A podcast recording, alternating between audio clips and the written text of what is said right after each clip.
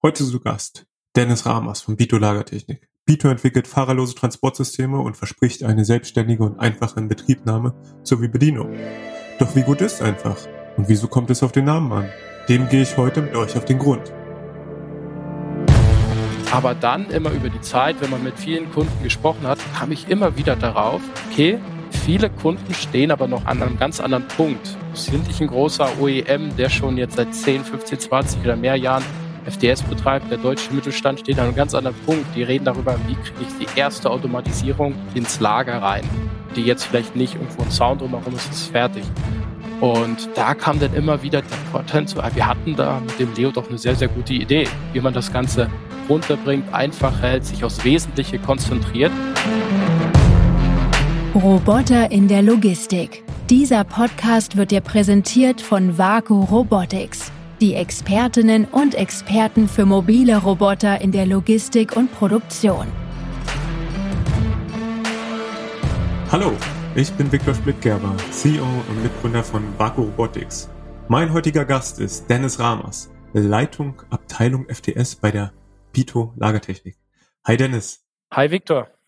Dennis, wir kennen uns schon ein bisschen von dem Thema Leo Locative und auch von deiner vorherigen Firma JBT.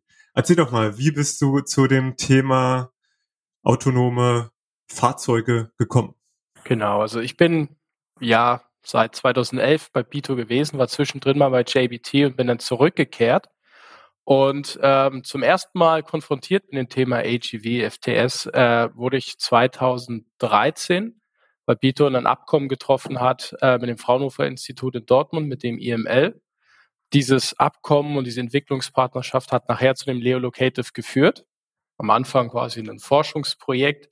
Und 2015 gab es dann das Go von, von der Firma und seit 2017 ist man mit diesem Leo auf dem Markt. Genau, also gewissermaßen habe ich dann schon seit 2000, 2014, 15 viel Marktwissen versucht zu akkumulieren, aber erst so richtig seit 2017 auch mit Kunden im, im Detail gearbeitet und da unheimlich viel gelernt über die letzten Jahre dann doch fast zehn Jahre. ja, wahnsinnig spannend. Ähm, das ist eigentlich was, wo ich direkt mal einhaken möchte. Du hast also maßgeblich den Lelocative zusammen mit dem Fraunhofer getrieben. Das ist so gesehen ein Projekt, was direkt aus der Forschung kommt. Vielleicht kannst du den Prozess nochmal äh, beschreiben und auch, was genau eigentlich der Need war, den ihr damit gedeckt habt. Genau, also am Fraunhofer Institut ist die Idee zu einem einfachen FTS entstanden, äh, ganz speziell mit einem vereinfachten Übergabesystem, was sie CAMLAM genannt haben. Und damit sind sie unter anderem nachher an uns herangetreten, an uns, an Bito Lagertechnik. Und wir haben dann gemeinsam zusammen dieses Produkt, also die ersten Prototypen entwickelt, versucht, wie kann das alles funktionieren? Wie kriegt man eine Lagertechnikfirma dazu, ein FTS, zu verkaufen, was muss das dann eigentlich alles können, damit man äh, der Firma das auch abnimmt. Wir sind ja kein absoluter Spezialist in, in Steuerungssystemen und, und, und äh, Navigationstechnologien. Und so kann man in doch sehr produktiver Arbeit dazu zu sagen, ja, wir, wir machen ein FDS, aber es muss so einfach sein, wie wir es von den Behältern und Regalen gewohnt sind. Und uns ist das relativ gut gelungen, würde ich sagen, ja. Und war das eine Forschungsarbeit, die schon vorlag, die ihr denn kommerzialisiert habt oder wie muss ich mir das vorstellen? Also das, die, die Idee und das Patent lag schon vor und wir haben dann die Rechte an dem Patent dafür übernommen, aber haben daraus, das war quasi der Aufhänger und daraus wurde dann quasi dieser Kosmos, was wir jetzt Bitoleo Leo Locative nennen, da hat sich immer mehr dazu entwickelt. Ähm, wie vermeiden wir, dass wir Standard einen Flottenmanager brauchen? Wie kriegt man das so hin, dass auch viele einfache Dinge oder viele Dinge vom Kunden einfach selbst aufgebaut bzw. verändert werden können. Das war immer so die Prämisse, die wir im Kopf hatten und auch natürlich, dass das Ganze nicht wieder 30, 40, 50.000 Euro pro Fahrzeug kostet, ja. Dazu eingehakt, vielleicht für die, die den Leo Locative noch nicht kennen, kannst du eine kurze Beschreibung davon geben? Was ist das für ein Fahrzeug? Ähm, welche Eigenschaften hat das? Und insbesondere verstehe ich, dass das Übergabesystem hier eine großes IP darstellt. Genau, also mittlerweile sind wir vom Leo Locate in die Leo Familie gewechselt, aber prinzipiell die Bito Leo Familie vereint, dass wir ein sehr einfaches Transportsystem, FTS, haben für kleinere Gebinde, also in der Regel 600 mal 400 Millimeter Kleinladungsträger oder Karton oder ähnliche Größen, die transportiert werden. Also keine Paletten, sondern wie gesagt Kleinladungsträger. Und speziell der Leo Locative hat halt die Eigenschaft, dass wir über diese sogenannten Übergabestationen Behälter sehr einfach ab- und aufgeben können, ohne anzuhalten in, einem, in einer Durchfahrt. Das halt, bringt halt eine sehr hohe Effizienz in das ganze System rein und ist auch sehr einfach zu verstehen, weil man muss einfach das Fahrzeug durchfahren lassen, alles ist geregelt, die Schnittstellen, wie kommt der Behälter rauf und so weiter. Es ist hochstandardisiert und dadurch auch modular. Und dieses Zusammenspiel, dass wir ein modulares System haben, was recht einfach ist, führt in Summe dazu, dass diese ganze Bitoleo-Familie doch meiner Meinung immer noch eines, wenn nicht sogar das kosteneffizienteste äh, System auf dem Markt ist. Ja. Ja, das führt mich eigentlich jetzt wieder zur nächsten Frage. Jetzt haben wir ein bisschen ausgeholt. Ne? Ich glaube, wir müssen noch so ein bisschen über den Leo sprechen, weil mhm. das ist ja erstmal ein Fahrzeug, was ich schon auch eine Weile kenne und was erstmal hm, ja relativ einfach ist. Genau, das, du hast das schon gesagt, ne? was man vielleicht auch leicht belächeln kann, weil es so einfach ist, aber es natürlich riesen Vorteile bringt ne? Ähm, in der Anwendung, gerade vielleicht auch für Einsteiger beziehungsweise eben für auch eine Anwendung, wo man schnell starten möchte, aber trotzdem robusten Prozess abbilden möchte. Ne? Das ist ja auch was, was wir in der Implementierung oft sehen. Um aber dahin zu kommen, äh, hast du jetzt ja schon die Leo-Familie genannt und äh, jetzt würde ich eigentlich gerne mal die Familienmitglieder kennenlernen der Leo-Familie. Genau, also du hast es auch richtig angesprochen. Also das Ziel ist es, ein System zu haben, womit man einfach schnell anfangen kann und wir haben über die letzten Jahre die Möglichkeit geschaffen, klar, ich kann mit ein, zwei Fahrzeugen anfangen, aber auch dann in die Spitze es geschafft, auch große Systeme äh, zu supporten mit immer mehr Funktionen. Und das bringt uns zu dem Punkt, dass wir quasi einfach anfangen können und der Kunde mit uns mitwachsen kann. Also es ist nicht so, dass man nach zwei, drei Fahrzeugen fertig ist, sondern dass äh, die Familie sich so entwickelt hat, dass man auch in größere Flotten gehen kann. Dazu, das ist quasi auf der Funktionsebene, haben wir uns entwickelt in der Familie und auch auf der Produktebene. Neben dem Locative haben wir den sogenannten Leo Custom. Das ist ein Produkt, was aus Projekten entstanden ist, wo viele Kunden sagten, das Konzept des Leos, also die Einfachheit, ist super. Wir brauchen halt jetzt nicht das spezielle Übergabesystem für KLTs, weil wir halt ganz andere Dinge transportieren wollen. Und im Prinzip haben wir damit sonderstandardisiert quasi Turm weggelassen, eine klare Hard- und äh, Software-Schnittstelle geschaffen. Und jetzt kommt noch der Leo Flow hinzu, der mit einer angetriebenen Fördertechnik seitlich ab und aufgeben kann und der auch in, mit einer Höhenverstellung kommen wird, so dass man einfach in den, ähm, ja, Leo ist sehr stark in der Produktionslogistik aktiv. Dort gibt es sehr häufig schon sehr viele unterschiedliche Fördertechniken, also ob es jetzt Förderbänder oder Rollenförderer sind, das ist immer sehr individuell in unterschiedlichen Höhen. Das meiste ist Brownfield. Und mit dem Produkt versuchen wir, die Möglichkeit zu schaffen, an unterschiedliche Höhen und Bänder mit einem System an- und abzugeben, um einfach eine weitere Möglichkeit zu schaffen, dass der Kunde sagt, okay, das System passt für uns, ja.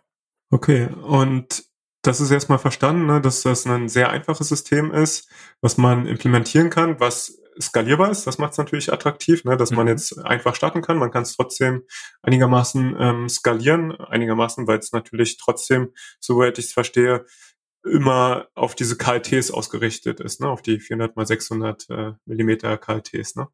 Genau, der Custom hat grundsätzlich ein größeres Portfolio. Der geht bis 55 Kilo Zuladung und muss jetzt kein KLT sein, sondern da kann, wir haben auch Kunden, die haben dort Fenster rangehängt in irgendwelchen oder Stoßstangen also ganz andere Dinge und dafür ist der Custom kreiert, jetzt weg von der reinen Kiste, Behälter, Karton zu gehen, aber natürlich nach wie vor keine äh, ganzen Karosserien oder so zu transportieren, ja. Okay, ich fasse nochmal zusammen auch, ne, also wir sind ja davon ausgegangen, äh, oder auch der, der Leo, dass ihr zusammen mit dem Fraunhofer das kommerzialisiert habt. Ihr habt die Patente quasi für den Übergabemechanismus äh, übernommen und äh, daraus ein Produkt gemacht, das auch vermarktet. Das ist auch nach meiner Wahrnehmung auf jeden Fall sehr erfolgreich ne, und ähm, löst auf jeden Fall ein Problem bei vielen Kunden. Und mich würde jetzt nochmal auch bei deiner persönlichen Reise äh, interessieren. Ne? Der Leo selbst ist ja ein liniengeführtes Fahrzeug. Könnte man jetzt sagen, huh, das sieht jetzt ein bisschen äh, aus wie aus den 90ern. Jetzt mal zugespitzt gesagt, ja. Und ähm, zwischenzeitlich hast du ja bei JBT gearbeitet, was ja ein amerikanisches Unternehmen ist. Und ähm, doch auch sehr komplexe Lösungen mit frei navigierenden Fahrzeugen, mit großen Gabelstaplern lösen konnte. Ne? Wie vergleicht sich das auch vielleicht äh, auf deinem persönlichen Werdegang? Ähm, wie du diesen technologischen Rückschritt, könnte man jetzt meinen, äh, sozusagen so, äh, warum du den gegangen bist und äh, was vielleicht dann halt auch doch der Vorteil ist von so einem Ansatz wie beim Leo.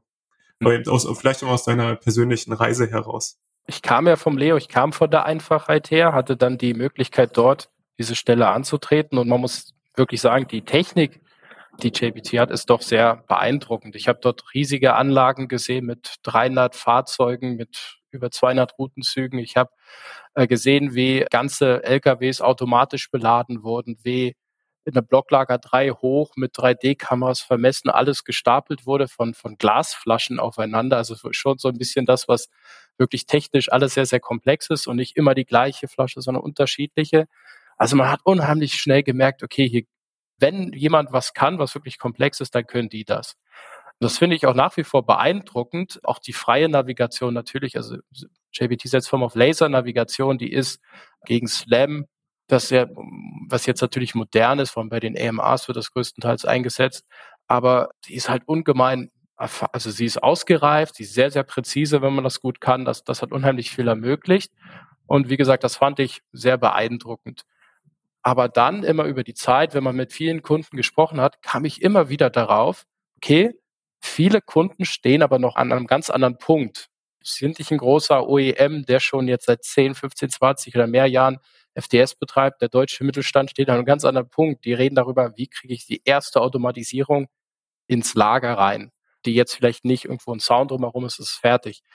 Und äh, da kam dann immer wieder der, der Vorteil zu, wir hatten da mit dem Leo doch eine sehr, sehr gute Idee, wie, wie man das Ganze runterbringt, einfach hält, sich aufs Wesentliche konzentriert, nämlich irgendwas von A nach B und A nach C zu bringen.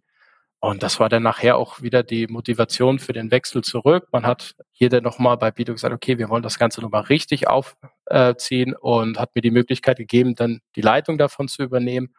Und ich hatte einfach das Gefühl, mit dem Wissen, was ich gesammelt habe dort, mit diesen wirklich sehr, sehr komplexen, aber auch sehr guten Maschinen und dem Wissen, dass die meisten Kunden aber doch eher eigentlich doch was Einfaches brauchen, um selbst in diese Rolle hineinzuwachsen.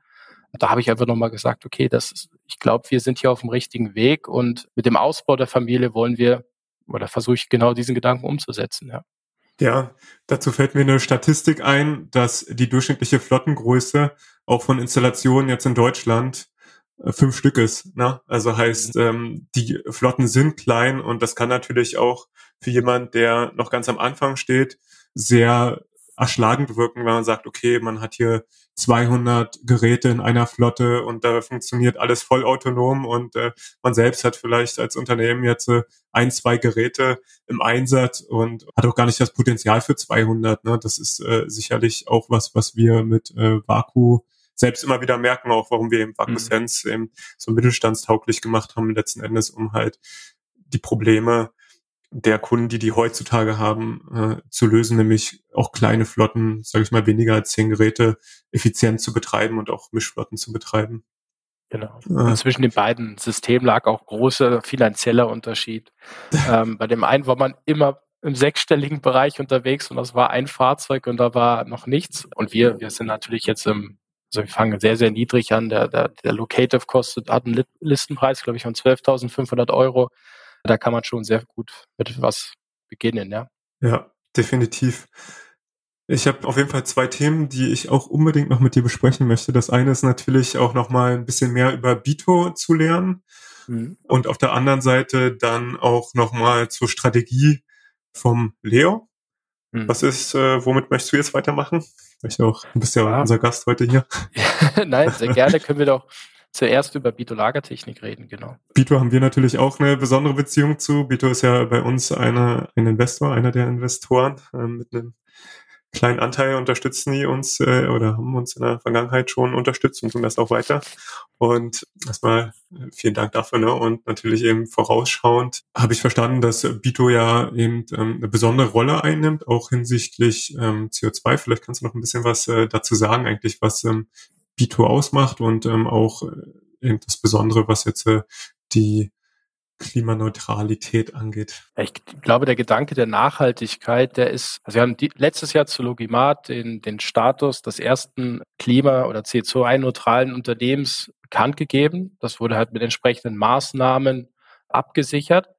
Und äh, da sind wir auch alle sehr stolz drauf. Und es zeigt halt auch, dass, in, dass das Unternehmen langfristig denkt. Lang Nachhaltigkeit ist auch immer was, was natürlich auch irgendwo bezahlt werden muss. Es ist kein reiner profitorientierter Ansatz. Und ich muss sagen, das ist, das tut gut bei so einem Arbeitgeber zu arbeiten. Man muss sagen, ah, das war nicht der, der erste Schritt. Wir haben auch vor allem im, im Behälterbereich, weiß ich schon, gab es äh, vor einigen Jahren schon den ersten aus, ähm, ich glaube, Behälter aus Sonnenblumenkernen, wo man gesagt hat, okay, muss es denn immer Kunststoffgranulat sein, am besten neu. Ich weiß, dass wir dort in dem Bereich auch viel mit Rezyklat arbeiten, also mit recycelten Materialien, was natürlich auch zunehmend bei den Kunden auch nachgefragt wird. Also ich finde, es, es, zeigt halt einfach, die, dass Bito halt nicht ein rein äh, profitorientiertes Unternehmen ist, sondern dass wir wirklich versuchen, nachhaltig, langfristig zu arbeiten. Ja, was ich spannend finde in dem Zusammenhang, ist auch die Tatsache, dass Bitus ja trotzdem schafft, sich einen Kern zu definieren, wo es sicherlich auch äh, um effiziente Fertigung, aber auch eher von Komponenten geht, ne? Und, und, und das auch weiter auszuspielen, weil wir haben da im Vorgespräch auch drüber gesprochen, ne? Es gibt ja eben äh, andere Player im Markt, die auch Regaltechnik mal angeboten haben, die halt eher dahingehend eben vielleicht Shuttle oder eben komplexere Systeme aufzubauen. Und Bito ist ja sich da ein Stück weit eben treu geblieben, beziehungsweise hat sich da ja anders positioniert. Kannst du da noch was zu sagen? Genau, also im Bereich der Großprojekte oder auch komplett automatisierten Regale, ob es jetzt umgangssprachlich APL ist oder ähm, ACL oder Shuttle-Lager und so weiter, positionieren wir uns ja nicht als Hersteller, sondern wir sind einer der freien Lieferanten, vor allem für die Regaltechnik, den Stahlbau und konzentrieren uns dort, muss ich sagen, ist natürlich jetzt nicht der Bereich, an dem ich sehr, sehr stark bin, aber stark auf die Projektkompetenz, auch große Projekte in, in sehr großem Volumen abbilden zu können, sowohl technisch, aber als auch organisatorisch. Und ähm, dieser Ansatz hat die letzten Jahre doch guten Erfolg gezeigt, ähm, sich darauf zu fokussieren, ja. Ja, umso beeindruckender äh, als Fertigungsunternehmen von Stahl- und Kunststoffprodukten tatsächlich Klimaneutralität erreichen zu können. Sicherlich mit Kompensationsmaßnahmen, anders funktioniert das am Ende auch nicht, aber natürlich trotzdem ein tolles äh, Symbol auch. Ne? Ich selbst habe ja mal in meinem ersten Startup-Leben Green City Solutions gegründet, was äh, explizit eben nachhaltige Produkte für die Stadt entwickelt mhm. und in die Stadt bringt, um halt die Städte gesünder, äh, nachhaltiger zu machen. Ne? Von daher ist mir das natürlich auch äh, ein Thema, was wahnsinnig wichtig ist. Jetzt war ja auch gerade ähm, Klimakonferenz, auch in, in dem Zusammenhang muss man das natürlich immer irgendwo mithalten als einer der großen Herausforderungen, neben den großen Möglichkeiten, die andere Felder wie Robotik sind, bieten. Jetzt äh, hatten wir ja die, die zwei Themen. Äh, mich würde nochmal äh, als zweites interessieren. Jetzt haben wir schon so ein bisschen über die Strategie geredet, äh, von dem großen Ganzen. Jetzt nochmal zurückzukommen, auch Richtung Leo, der Leo-Familie, was dort eigentlich ansteht für euch, um hier den nächsten Schritt zu gehen. Genau, so für das nächste Jahr ist ganz im Fokus das Thema den Leo Flow auszurollen, die ersten Projekte abzuarbeiten und hier viel zu lernen und dann auch wieder umzusetzen. Parallel sind natürlich auch viele kleinere Dinge. Wir werden auch uns Bereich im After-Sales-Service optimieren mit Fernwartungsoptionen, die immer wieder reinkommen. Das heißt nicht, dass die Systeme unzuverlässig sind. Das heißt einfach, ähm, es ist ein gewisser Bedarf auch da, einfach mal auf so eine Flotte raufzuschauen zu können und festzustellen, okay, der Kunde hat selbst was geändert, funktioniert es, funktioniert es nicht, können wir da irgendwie weiter unterstützen. Das ist, ist ein Punkt.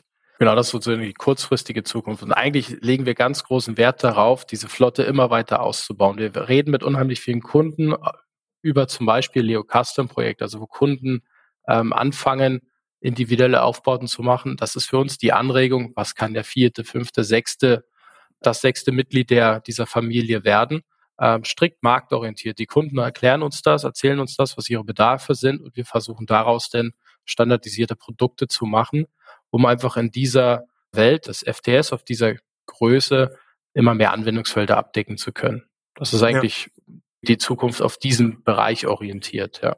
Äh, in dem Zusammenhang habe ich letztens gesehen, dass äh, das Fraunhofer Institut, das ist das IWML, ne? Äh, nee, IWL Institut, ne? Von, in Dortmund, ja. Genau. Die haben ja äh, sowieso schon eine sehr erfolgreiche Historie. Ähm, soweit ich weiß, kommt ja auch der IID Works, ähm, der IW Hub äh, aus deren ja. Füller. Über Herrn Albrecht, Dr. Albrecht, so jetzt weiß ich es gerade gerade nicht. ja. Der war da maßgeblich involviert, ja. Genau, ne? Und dann äh, das neueste oder eine der neuesten Produkte war ja auch das Thema Load Runner, wo die dieses äh, 5G konnektierte, extrem schnelle Sorting-System basierend auf ähm, mhm. autonomen Einheiten ähm, entwickelt haben. Das hat mich auf die Idee gebracht. Das wäre doch eigentlich was, was man möglicherweise auch mit einem Leo abdecken kann. Ich meine, der müsste wahrscheinlich ein bisschen schneller fahren, aber an sich äh, dieser einfache, zuverlässige Übergabemechanismus, ist doch eigentlich die perfekte Basis, um hier äh, draußen einen Sorter zu bauen. ja, interessanterweise ist es, äh, hat, hat das Fraunhofer Institut ja nach wie vor, sind sie Inhaber dieses Patents und das geht auch in diese Richtung. Also dieses, dieser Übergabesystem oder dieses, dieser Übergabemechanismus mit dem ja jetzt arg verwandt. Also es ist quasi eine Evolution von dem, was wir dann nachher für uns draus gemacht haben um ehrlich zu sein, viel mehr weiß ich ehrlich gesagt darüber auch nicht. Ja. Es ist ja mal ähm, so die Möglichkeit, hm. gemeinsam zu überlegen, ob sowas eine Möglichkeit sein kann. Weil wir auf jeden Fall sehen, da gibt's ja auch in dem Bereich eine, eine wahnsinnige Nachfrage. Wir sprechen ja mal davon, dass äh, eben die ganze mobile Robotik unterschiedliche Be Bereiche disruptiert. Ne? Das ist ja hm. das ganze Thema ASRs, Nee. Das ist das Thema Conveyor, das ist das Thema autonome Gabelstapler oder Transporte insgesamt. Mhm. Ne? Und das ist aber auch das Thema Sorter. Ne? Und ähm, das sind so ja die, die großen Buckets im Prinzip, in, in dem man so sein System verorten kann. Der Leo ist ja jetzt ähm, sehr stark in dem Bereich, oder die Leo-Familie, in dem Bereich Transport beziehungsweise Ersatz von Fördertechnik unterwegs. Ne?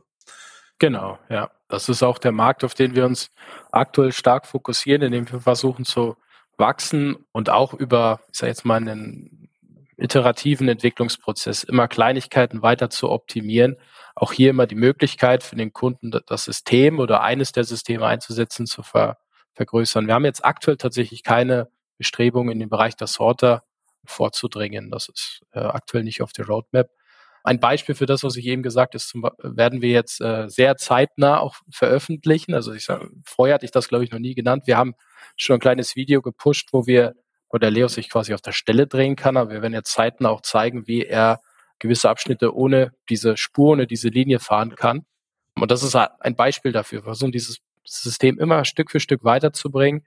Und eine Motivation von genau dieser Technologie ist zum Beispiel die Anregung vom Kunden. Wir kreuzen hier ein, äh, eine Hauptverkehrslinie mit Staplerverkehr. Da hat eure Linie irgendwann die Grenzen. Und sagt er, okay, klar, solche Lösungen gehen auch mit der Technik anders abzubilden. Und äh, so versuchen wir halt Stück für Stück das System besser zu machen. Ja, eine äh, weitere Verbesserung ähm, oder ein Ausbau des Systems, vielleicht mal anders gesagt, weil an sich funktioniert äh, es kann genau, genau, das, was es jetzt kann. Ne? Ähm, insofern würde ich vielleicht gerne eine, einen Ausbau des Systems äh, sagen. Äh, ist ja auch das VacuSense äh, möglicherweise demnächst damit verbunden ist, damit man auch ähm, eben aus dem Dashboard heraus dann äh, die Lösung sehen kann, die, die, die Flotte, wie sie fährt und auch ähm, die Konnektivität zu anderen Devices dann halt sicherstellen kann, dass wenn der Gabelstapler kreuzt, beide Systeme voneinander wissen. Also tatsächlich, das ist ja auch ein äh, sehr guter Punkt. Ich habe ja gesagt, ja klar, wir reden immer über Produkten, wir reden aber auch, wie kann ich so ein System, speziell wenn es größer wird, besser integrieren und uns, äh, wir haben ja die, wir verzichten weiterhin auf ein, auf ein flächendeckendes WLAN-Netz. Das ist einer der Hauptgründe dafür, ist einfach der, die Kostenreduktion beim Kunden, Implementierungshemmnisse abzuregen. Es ist weiter auch ein großer Erfolgsfaktor beim Kunden, dass wir das nicht brauchen. Aber wir haben über eine Funktechnologie ja die Möglichkeit, dem Leo Informationen zuzuspielen. Und der nächste Schritt, den wir machen und den wir auch schon in, im Prototypenstatus mit Markus Sense realisiert haben, ist, die Daten, die wir haben, an Punkten zusammenzufangen. Und dann kommt wieder der Schritt von dem über System ohne Steuerung über ein dezentrales System, denn doch, wenn ich denn, dass ich zumindestens äh, Systeme entweder einfach verheiraten kann, dass ich Palettenstapler ATVs und, und, und den Leo halt in einem gleichen Layout fahren kann. Das ist eine potenzielle Anwendung. Und natürlich einfach die Fähigkeit, ja, wenn die Flotte mal 20 Fahrzeuge groß ist, will ich auch Daten sammeln, will ich gucken, wie kann ich sie optimieren. Das geht nicht mehr auf Sicht, aber dafür haben, haben wir und sind immer auch noch dabei, die Fähigkeiten zu schaffen und auszubauen, ja. Insgesamt haben wir jetzt schon darüber gesprochen, was getan werden kann, um das Gerät eben noch ähm, smarter zu machen, vielleicht auch eben Funktionen hinzuzufügen, Fähigkeiten hinzuzufügen. Wir beobachten ja den Markt auch immer sehr stark, was sich tut, äh, beobachten Trends wie die Tatsache, dass ja demnächst dann halt Supercaps auf den Markt kommen, die extrem schnell laden, ne, um 40-fach mhm. schneller. Heißt, im Prinzip braucht man gar keine Ladezeit mehr, sondern man kann wirklich 24-7 fahren, weil man mhm. an jeder Übergabestelle äh, fahren kann, äh, laden kann, ne, wie mit einer Technologie von ähm, auch kontaktlosen Laden wie von Vivarion. Auf der anderen Seite sehen wir auch, dass die Sensortechnologie immer günstiger wird, Rechentechnologie wird immer günstiger. Ich frage mich da, was ist denn der zweite und dritte Schritt? Ne? Sehen wir mhm. irgendwann, dass die Autonomie von so einem Fahrzeug eine Commodity wird, letzten Endes, dass, ähm, dass eigentlich der Kunde erwartet, okay, ich kaufe mir kein Fahrzeug, kein Gabelstapler mehr, was nicht irgendwo äh, einen gewissen Grad an Autonomie mitbringt. Ja klar, ich denke auch, dass die Anforderungen an die Geräte stetig steigen werden. Also ich glaube, dass wir, wenn wir das Gerät vor fünf Jahren eingefroren hätten, dass es jetzt nicht mehr am Markt wäre wir müssen immer agil bleiben. Das, was jetzt ist, funktioniert jetzt gut. Wie es in den nächsten fünf Jahren aussieht, da gibt es gewisse Trends. Ich denke, was ich so ein bisschen das Thema Vision Navigation, also über Kameras, 3D-Kameras, Abtasten mit hoher Rechenleistung, daraus sich daran zu navigieren. Ich glaube, das ist ein Feld, was man sich ziemlich genau angucken muss. Wie schnell kommt das zu einer Reife? Weil hier hat man eine ähnliche, die Motivation hinter der Spurführung waren relativ kosten günstiger Sensor, der in alle Informationen liefert und auch Implementierung einfach macht. Wenn die, diese Technologie sehr, sehr reif wird, wenn man das wirklich Plug and Play hat, hat man relativ günstige Hardware. Wie sich denn die Softwarekosten entwickeln, das muss, muss dann die zeigen. Wenn die Skalierung da ist, geht die natürlich auch runter.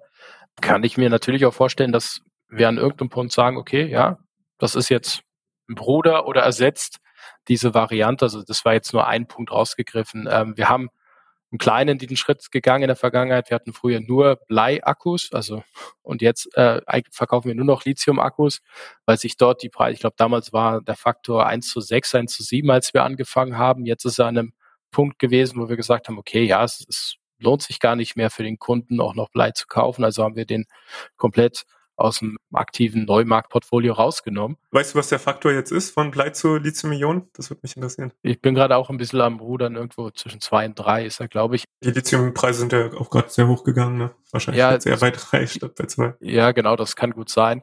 Aber natürlich kommt dann auch zu, ich habe eine deutlich höhere Leistung, die ich nutzen kann, also Pi mal Daumen mal zwei, weil ich kann es ja fast komplett entladen. Bei Blei muss ich mich ja die Hälfte immer noch drin lassen müssen. Äh, jetzt mal salopp ausgesprochen. Und ähm, das war zum Beispiel ein Schritt, den wir gegangen sind. Und ich kann mir vorstellen, bei der Navigation nicht morgen. Ich glaube, so weit ist die Technologie noch nicht, aber potenziell ist das ein Punkt, wo man sagt, okay, das übernimmt man dann, weil es reif ist, weil es kosteneffizient ist und dann gehen wir den Schritt. Also wir sind da nicht festgefahren, ja. Ja. Ja, wahnsinnig spannend, das halt auch mal aus Herstellersicht zu sehen, mhm. wie man mit diesen rasenden Geschwindigkeit der technologischen Entwicklung in den unterschiedlichsten Bereichen eigentlich umgeht. Ne? Ähm, ich verstehe, dass das bei euch auch insbesondere opportunistisch ist. Ich glaube, anders ist es wahrscheinlich auch schwierig. Ne? Man muss immer mhm. gucken, was ist zuverlässig verfügbar, äh, was ist auch irgendwo in einem, in einem Kostenrahmen, dass es zu dem Produkt passt. Ne? Das ist wahrscheinlich so die Abwägung.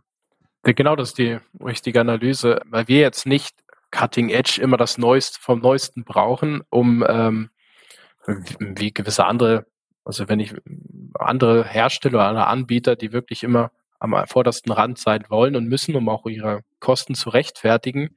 Und ähm, sind wir ja eher an dem Punkt, wir versuchen ein sehr, sehr effizientes, sowohl kostengünstig als auch generelles System anzubieten. Und äh, da muss man halt genau abwägen, welchen Schritt geht man, wo ist, wofür ist der Kunde wirklich bereit, auch einen Mehrwert, also vor allem nicht nur ein Kunde, sondern eine große Masse an Kunden zu sagen, okay, ja, ähm, das ist eine Funktion, das ist eine Eigenschaft, die mir auch wirklich mehr wert ist. Und ich glaube, da sind wir in der ganzen, müssen wir ganze Ecke sensibler sein als jemand, äh, der kleinere Stückzahlen dafür zu größeren Preisen verkauft. Ja. Jetzt haben wir schon gesprochen über Anwender und Kunden. Was sind so die ersten Schritte, wenn jemand euer System implementieren will? Was sind so auch deine Erfahrungen, wie solche Projekte jetzt mit eurer Technologie ablaufen? Ne? Weil das ist ja schon so, mhm. dieses Line-Guided ist ja schon nochmal ein bisschen anders, als man es vielleicht, ja, wir haben über JBT gesprochen, aber vielleicht auch insgesamt ne, mhm. bei komplexeren Produkten. Klar, man hat die Handfrage, ähm, die wird qualifiziert und einer der ersten aktiven Schritte ist, dass die Kunden sich so ein System bei uns mieten. Also wir haben einen, wir nennen das einen Testkit-Prozess. Das ist äh, quasi standardisiert. Wir haben dort fünf Stück von. Das ist in dem Fall erstmal ein Leo Locative mit zwei sogenannten Doppelstationen und äh, einer mit einem Tablet und einer unserer Steuerung dabei. Die mietet er sich für vier Wochen und kann dann erstmal selbst ausprobieren. Er wird natürlich unterstützt davor und in der Regel ist es auch so, dass ein Vertriebsmitarbeiter mal nach vorne dort äh, zum Kunden hinfährt, mit ihm spricht und so weiter. Aber grundsätzlich ist es eine, eine Erfahrung für den Kunden selbst, okay, er packt es aus, ach ja, ich krieg das hin, das ist wirklich so einfach. Das ist eigentlich immer der erste Schritt. Und anhand von der Erfahrung geht es dann äh, weiter. Also wir haben eine ziemlich gute, also äh, Hitrate sozusagen von Leuten, die solche äh, Testkits holen, die sich dann auch später ein System kaufen. Und dann wird das, das erste System gekauft, in der Regel mittlerweile tatsächlich auch mit einer Art Montage in Betriebnahme, weil gut, wenn ich ein Fahrzeug kaufe oder nicht, aber bei größeren drei, vier, fünf Fahrzeugen mit einigen Stationen ist es nachher auch einfach eine interne Kapazitätsfrage des Kunden, dass er sagt, okay, ich möchte das mal aufgebaut haben, ich möchte vielleicht auch noch eine Schulung haben, sowohl für die Bediener als auch für die, ähm, ja, diejenigen, die es nachher konfigurieren, weiterentwickeln wollen. Und was wir dort feststellen, ist, dass von dort an sehr viele Kunden das System dann wirklich übernehmen und auch Stück für Stück erweitern. Also dann werden hier nochmal ein, zwei Fahrzeuge, drei Stationen gekauft. Gibt nochmal eine ganz kurze Rückfrage zum Layout. Wir, wir können dann auch, sind auch gerne mal beratend tätig, sagen, okay, ja klar, so, so kann man das umsetzen. Und dann die, die zweite, dritte Inbetriebnahme, sozusagen die Erweiterung, wird sehr häufig dann eigenständig gemacht vom Kunden.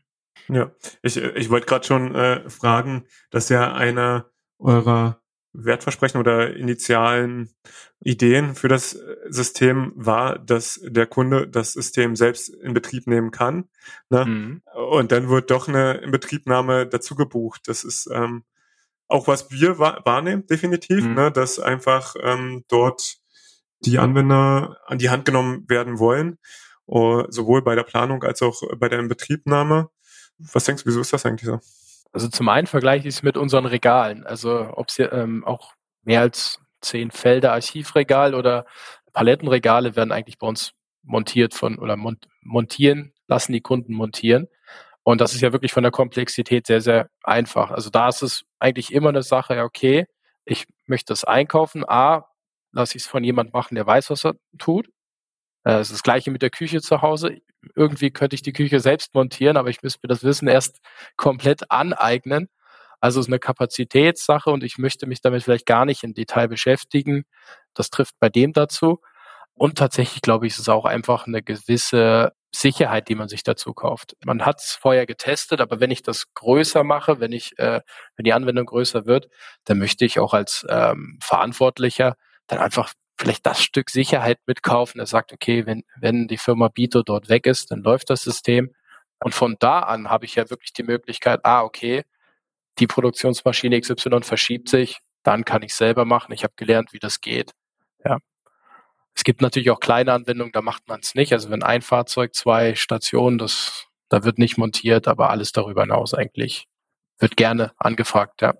Ja, auf jeden Fall auch hier eben interessant zu sehen, ähm, wie so der Start auch funktioniert, ne? Auch dieses, ähm, ich möchte doch nochmal irgendwie miterleben, wie es geht, selbst wenn ich es vielleicht selbst äh, an die Hand kriege, ist nicht so ähm, wie ein Staubsaugerroboter, den ich dann halt doch irgendwo selbst installiere, sondern ähm, kommt halt doch nochmal jemand vor Ort.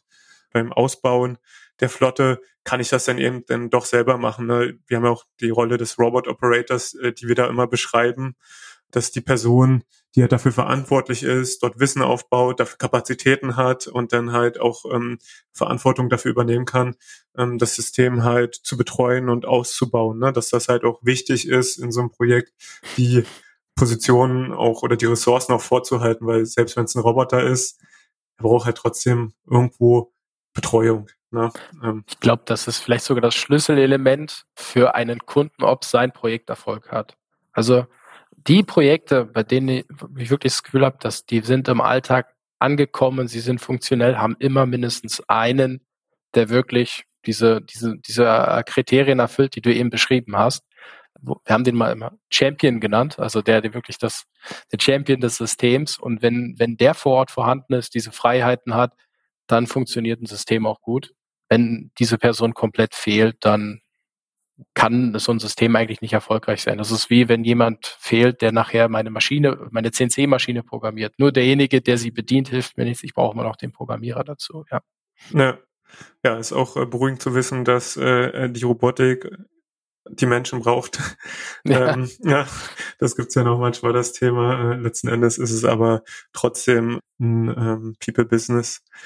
Jetzt haben wir äh, so ein Erfolgskriterium definiert. Äh, Nochmal andersrum gesagt, ähm, kannst du so die Top drei Fallstricke äh, nennen, jetzt für unsere Zuhörer hier, ähm, die, die auf jeden Fall vermeiden sollten bei einem Projekt? Außer nicht mit Bito zu sprechen? ein, ganz großer Fehler. Ähm, nein, tatsächlich, der erste Punkt ist tatsächlich, ich glaube, den, den kennt jeder, wenn man versucht, das FTS-System haargenau an seinen ist manuellen Prozess anzupassen oder Staplerprozess, wenn man es mal ein bisschen größer sieht.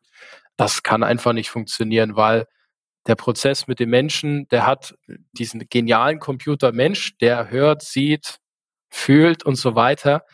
Robotik funktioniert halt anders. Wir haben andere Mechanismen, wir haben andere Fähigkeiten, um, um Dinge abzuarbeiten. Das heißt, du musst bereit sein, den Prozess auch dementsprechend anzupassen. Dann nicht versuchen, alles zu automatisieren. Also es gibt Leute, die dann wirklich häufig, ich habe auch schon das Gegenteil äh, bei, bei Kunden gelernt, wo dann wirklich Führungskräfte sagen, okay, nein, wir machen jetzt diesen Teil, wir konzentrieren uns auf die 80, 90 Prozent. Die anderen 10, 15 Prozent, die lassen wir raus, weil sonst wird das Ganze die zur berühmten eierlegenden Wollmilchsau. Und das kann und will sich dann auch keiner leisten. Ja. Das sind so die zwei Themen. Und dann, ich glaube, der dritte ist eigentlich schon, was du gesagt hast. Man braucht nachher einen Champion, einen, einen, einen Robot Owner, der sagt, der das ganze Thema verwalten, entwickeln und so weiter darf. Und der, der vierte Punkt ist natürlich das Thema Change Management. Egal mit wem ich in der Branche rede, jeder hat so ein, zwei Stories, wie das bei, bei, bei Kunden nicht so funktioniert hat, wie ähm, vor allem Anwender, Bediener von, von Maschinen, die mit dem Fahrzeug denn zusammenarbeiten müssen, das irgendwie sabotiert haben. Und äh, ich glaube, auch wenn ich jetzt Verantwortlicher wäre für in der Produktionslogistik, wäre es unheimlich wichtig, sicherzustellen, dass ich die Mitarbeiter mitnehme, ja. Könnte ein Zitat aus dem Robot Operation Framework sein. Da haben wir Team, Infrastruktur, Prozesse äh, beschrieben. Genau, genau das Vorgehen. Also ich fasse nochmal zusammen, was du auch gesagt hast, äh, was im Übrigen auch im Robot Operation Framework zu finden ist. Also heißt eben die Prozesse sich genau anzugucken und nicht eins zu eins zu übernehmen, sondern so zu gestalten, dass sie auch tatsächlich automatisierbar sind, äh, sinnvoll automatisierbar sind. Das zweite war Step by Step umsetzen und nicht mit äh, gleich eine 100% Lösung zu starten, sondern erstmal mit einem einfachen Prozess sich auszugucken, mit dem man loslegen kann, um dann mhm. Nummer drei insbesondere eben auch das Team daran zu führen an das System und auch, dass man einfach äh, so die Barrieren, die Hindernisse abbaut, ne? Um, weil am Ende ist das Team, die Menschen äh, der Erfolgsfaktor für so ein Projekt. Also es ist eine Sache, die wir immer jedem Kunden raten, ist, bei uns ist es auch auf dem Roboter standardmäßig hinterlegt, den Fahrzeugen Namen zu geben. Also die Personifizierung von Fahrzeugen hilft schon mal sehr stark dabei, ja. Interessant, ich, ich hätte gedacht eigentlich im Übrigen, ne, ähm, es werden ja oft mhm. Menschennamen vergeben, dass eigentlich Tiernamen viel sinnvoller wären, weil das so intuitiver wäre, ne? Warum nenne ich den halt, äh, weiß nicht, Winnie Pooh, sag ich mal. Ne? Das ja. ist so ein bisschen niedlich und äh, weniger harmlos. Wenn ich einen Menschennamen gebe, ist vielleicht ja die Angst denn irgendwo doch da, dass es irgendwie wie ein Kollege ist, aber es ist ja vielleicht eher wie ein Haustier, wie ein Lastenesel oder sowas. Wie siehst du das? Ja, ich, ich gehe gerade so die besten Liste durch von den Namen, die wir mitbekommen haben. Wir haben ja ganz häufig tatsächlich, dass Namen willkürlich gewählt werden, weil sie gefallen. Der Top-Name bei jedem für unser Fahrzeug kommt auch aufgrund der Größe ist tatsächlich R2D2. Ja, Den gibt's fast in jeder Flotte. Das ist bei uns halt sehr, sehr naheliegend. Ja, Intern ja. haben wir natürlich auch Fahrzeuge, die ähm, bekommen allerlei Fantasienamen. Zum Beispiel haben unsere Entwicklungsmitarbeiter haben ihren eigenen Leo, um mit ihm zu arbeiten.